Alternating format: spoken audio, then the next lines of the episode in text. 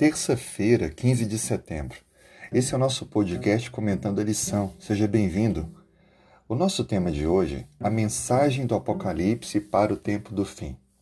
Ao estudar o livro do Apocalipse, encontramos um momento central.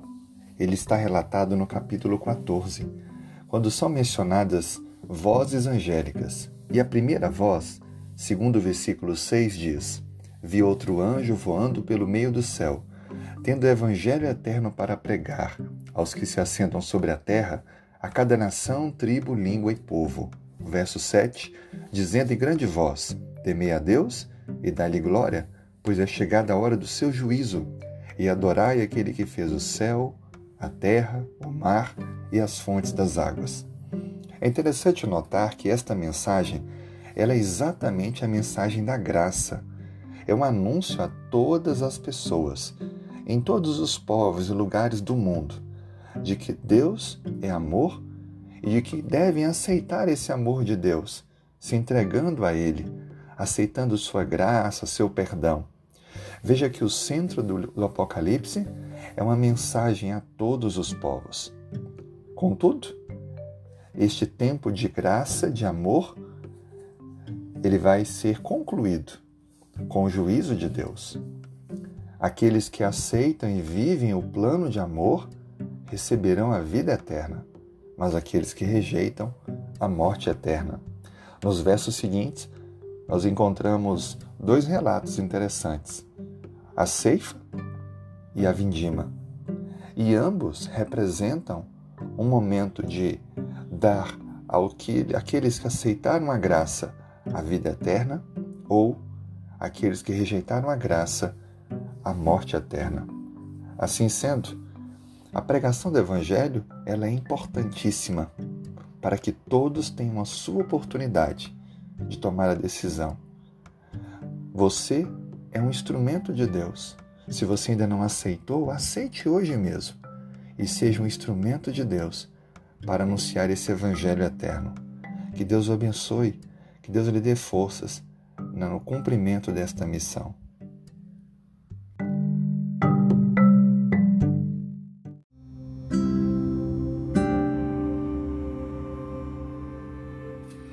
Terça-feira, 15 de setembro. Se puder, feche os olhos, vamos falar com Deus.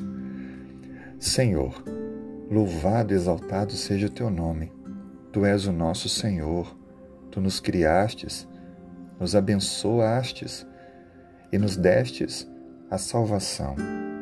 Obrigado, Pai, porque cada dia que renova a vida, confirmamos o quanto tu és bom Vivemos em um mundo rodeado de maldade, mas encontramos em Ti a esperança.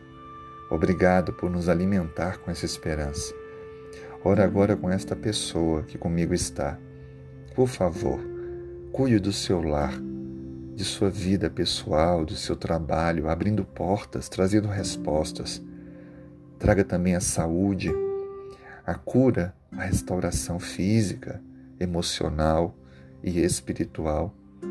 Talvez essa pessoa com quem eu oro conheça alguém bem próximo que está precisando, ó Pai, da restauração completa da sua saúde, talvez em um hospital ou em casa com a doença ruim, terrível. Tenha misericórdia, Pai.